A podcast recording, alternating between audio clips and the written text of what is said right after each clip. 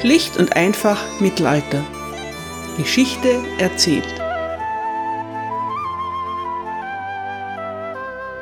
Hallo meine Lieben und herzlich willkommen zu Teil 1 England im Hochmittelalter, Folge 22. Es ist soweit. Wir lernen eine der bekanntesten Frauen des Mittelalters kennen. Sie stammt aus einer sehr interessanten Familie. Schon ihr Großvater, Fürst William IX., ist ein höchst origineller Mann. William, der neunte Fürst von Aquitanien und siebte Graf von Poitiers, ist eine der außergewöhnlichsten Gestalten des Hochmittelalters. Mit 15 Jahren erbt er das Fürstentum seines Vaters, aber die Kirche macht ihm Probleme, da sie ihn als unehelich ansieht. Der junge William lässt sich davon nicht unterkriegen. Unbeirrbar geht er seinen Weg, als Fürst, Kreuzfahrer und Poet. Er gilt als einer der ersten bekannten dichtenden Troubadoure. Viele seiner Gedichte sind äußerst schlüpfrig und blasphemisch. Mindestens ebenso bekannt wie als Dichter wird William für seine amorösen Eskapaden. Er ist ein notorischer Weiberheld. Ein Chronist vermerkt über ihn, der Graf von Poitiers war einer der höfischsten Männer der Welt und einer der größten Frauenbetrüger.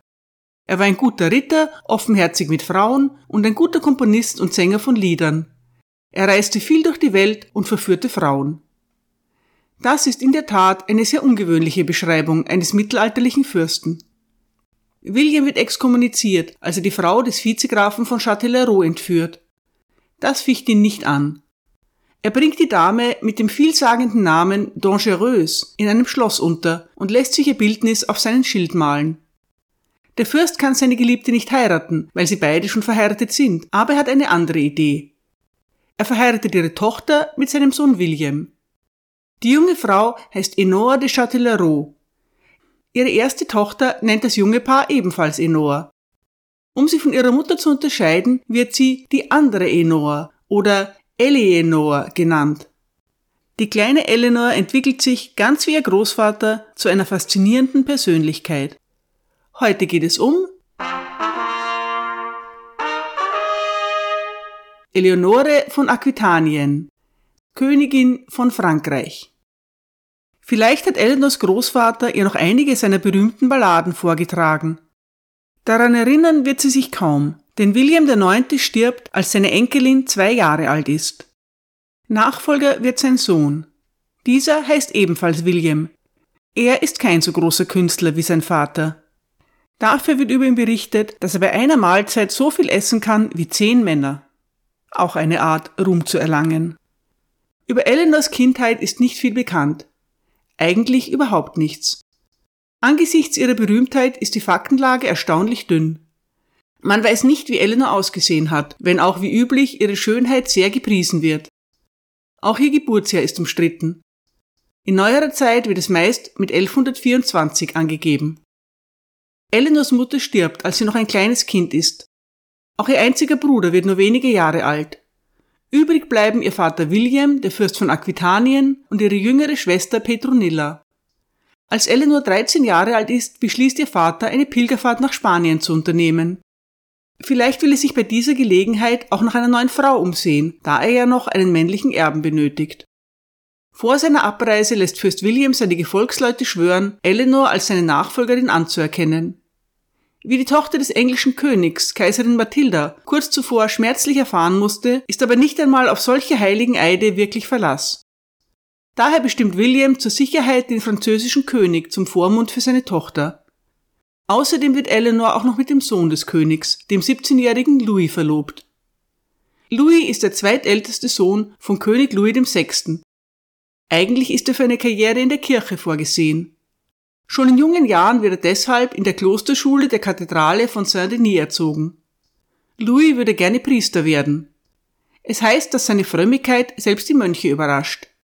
Aber als er neun Jahre alt ist, stirbt sein älterer Bruder bei einem Reitunfall. Das bedeutet für Louis, dass er nun der neue Thronfolger von Frankreich ist. Unmittelbar nach dem Tod seines Bruders wird Louis vom Papst gesalbt und gekrönt. Das ist eine Vorsichtsmaßnahme, um eine reibungslose Thronfolge zu garantieren.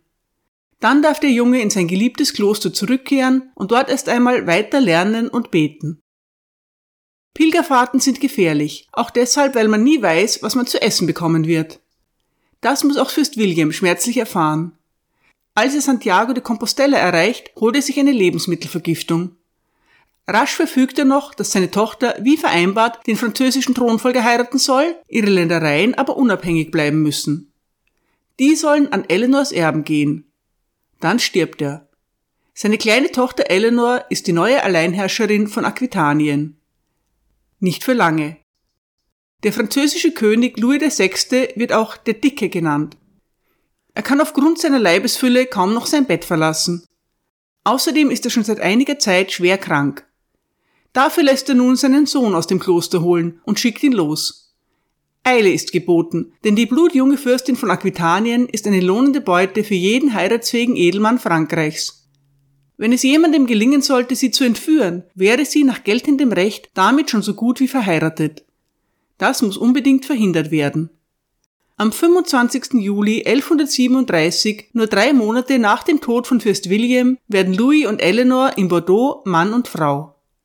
Der junge Königssohn macht eine ausgezeichnete Partie.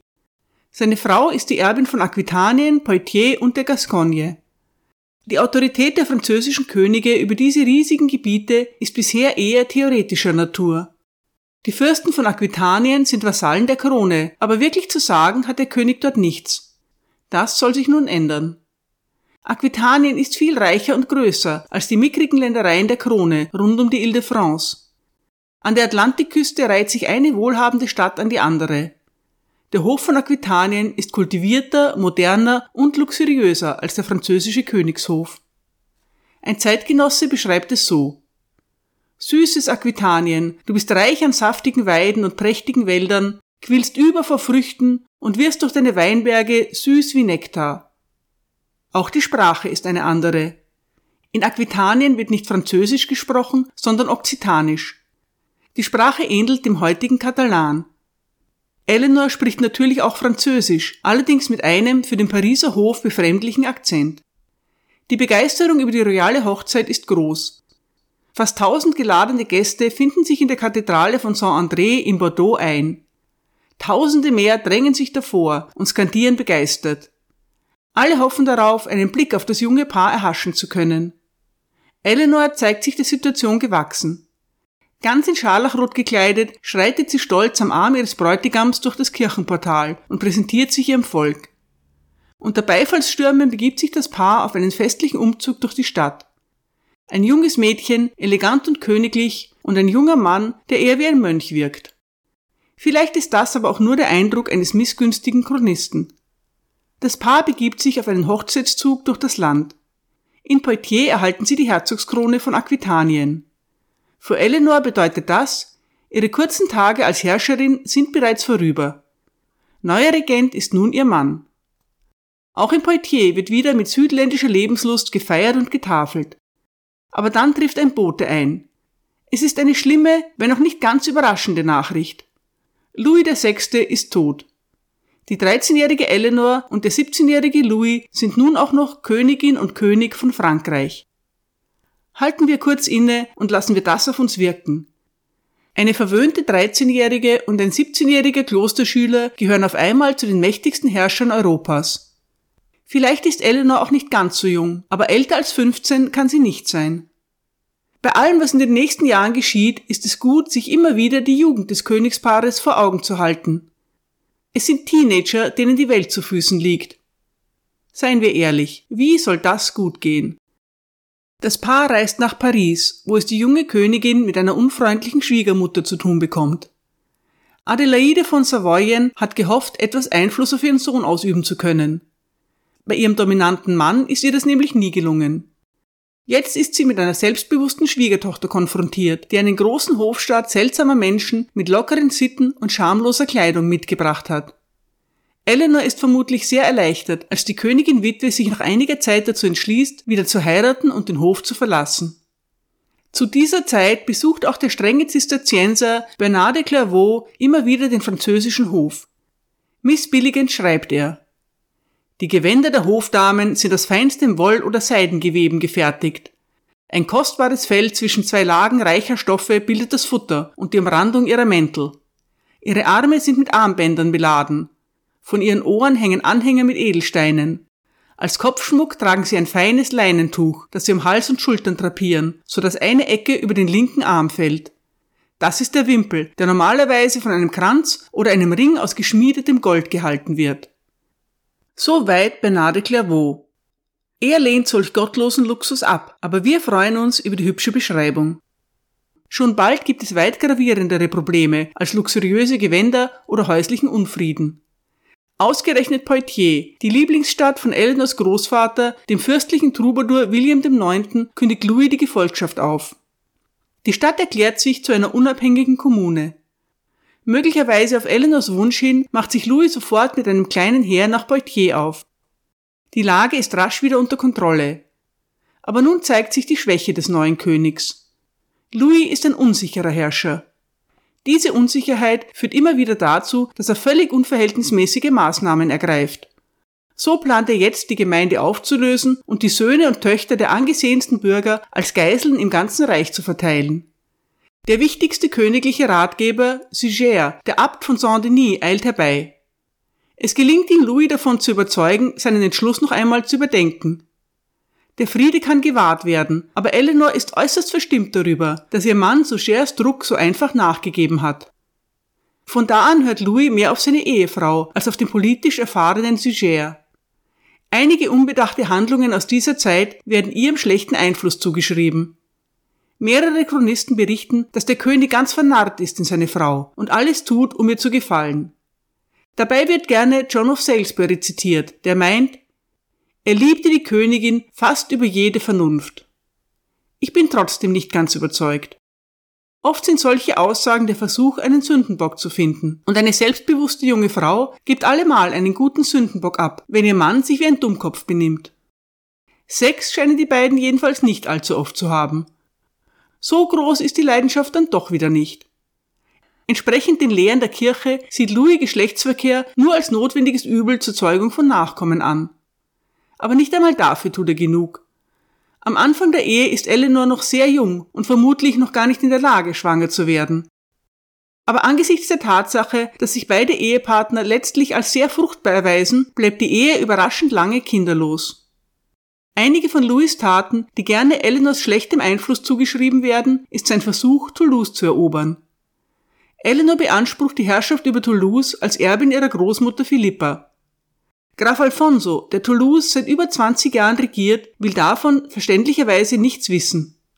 Voller Tatendrang und ohne sich mit ihren erfahrenen Beratern abzusprechen, bricht das Königspaar zu einem Eroberungsfeldzug auf. Louis hofft, Toulouse mit einem Überraschungsangriff einnehmen zu können, aber in seiner Begeisterung hat er zu wenige Belagerungsmaschinen mitgenommen. Außerdem sind seine Männer ein eher chaotischer Haufen. Vor Toulouse angekommen, muss Louis erkennen, dass Graf Alfonso ihn schon erwartet und bestens vorbereitet ist. Die Sache scheint aussichtslos. Also macht Louis kehrt und zieht sich eilig nach Poitiers zurück. Nichts passiert, aber so eine Aktion macht keinen guten Eindruck. In Poitiers treffen sich Louis und Eleanor mit Eleanors Schwester Petronilla.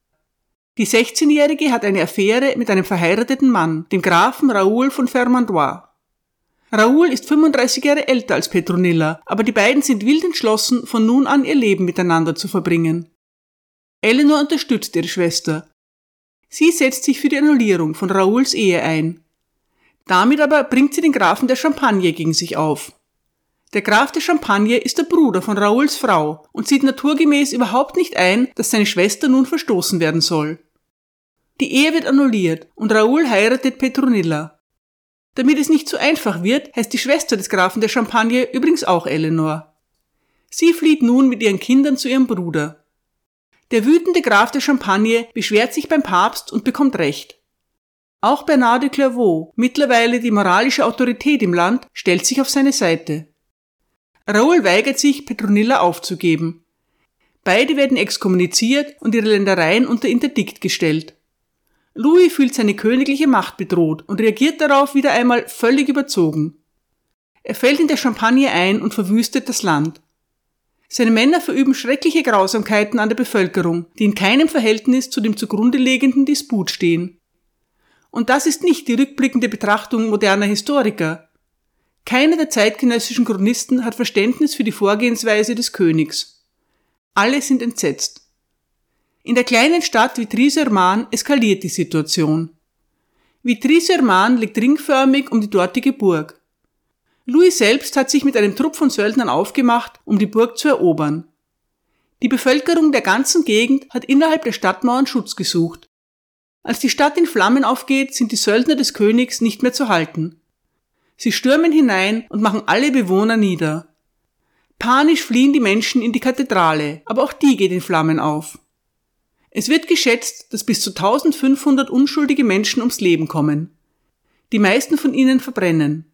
In einer Kirche. Louis beobachtet das Ganze von einem erhöhten Kontrollpunkt aus. Er sieht die Flammen und er hört die Schreie. Dann bricht er zusammen. Seine Männer finden ihn im Schock, weinend und unfähig zu sprechen. Zwei Tage lang liegt er in seinem Zelt, ohne ein Wort zu sagen oder irgendetwas zu essen oder zu trinken. Danach erholt er sich langsam wieder, aber die Schuldgefühle wieder nie mehr los. Sie verfolgen ihn sein ganzes weiteres Leben lang. Die allgemeine Stimmung, besonders die der führenden Kirchenleute, wendet sich gegen den König. Besonders Bernard de Clairvaux verurteilt Louis scharf. Am Ende eines Briefes fragt er ihn, von wem außer dem Teufel kam dieser Rat, nach dem du handelst? Die dich dazu drängen, deine früheren Vergehen gegen eine unschuldige Person zu wiederholen, suchen darin nicht ihre Ehre, sondern ihren eigenen Vorteil. Sie sind eindeutig die Feinde deiner Krone und die Zerstörer deines Reiches.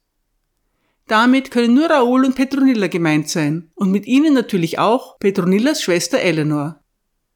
Die harten Vorwürfe lassen Louis erneut zusammenbrechen. Er ist nun überzeugt davon, verdammt zu sein. Er schneidet sich seine langen Haare ab und beschließt von nun an fromm wie ein Mönch zu leben. Die Einweihung des Chores der neuen Abtei Saint-Denis ist ein großes Ereignis. Von nah und fern strömen die Menschen herbei, um daran teilzunehmen. Stolz begrüßt der Abt Siger seine vielen vornehmen Gäste und weist ihnen ihre Plätze zu. Und dann trifft das Königspaar ein. Der König trägt ein graues Büßergewand und billige Sandalen. Eleanor ist an seiner Seite, gehüllt in eine prächtige Robe aus Damast und geschmückt mit einem perlenverzierten Diadem. Was sie zu ihrem rund erneuerten Ehemann sagt, ist nicht überliefert. So kann es nicht weitergehen. Am Ende der Feier spricht Eleanor Bernard de Clairvaux an. Sie fragt ihn, wie der Konflikt gelöst und ihre Schwester wieder in den Schoß der Kirche aufgenommen werden kann. Der asketische Mönch ist ein faszinierender Mann. Ein Zeitgenosse meint, sein durch Fasten und Entbehrung ausgemergelter Körper und seine Blässe verleihen ihm einen gleichsam vergeistigten Ausdruck. Und ein anderer findet, der bloße Anblick dieses Mannes überzeugt seine Zuhörer, noch bevor er den Mund aufmacht. Bernard weist die Königin scharf zurecht. Sie solle sich von der Politik fernhalten und sich nicht immer in alles einmischen. Daraufhin bricht Eleanor in Tränen aus. Sie erklärt, dass ihr Leben unausgefüllt sei Verzweifelt fragt sie den Mönch, warum Gott ihr keine Kinder schenken will. Was kann sie tun, um den Segen der Mutterschaft zu erlangen?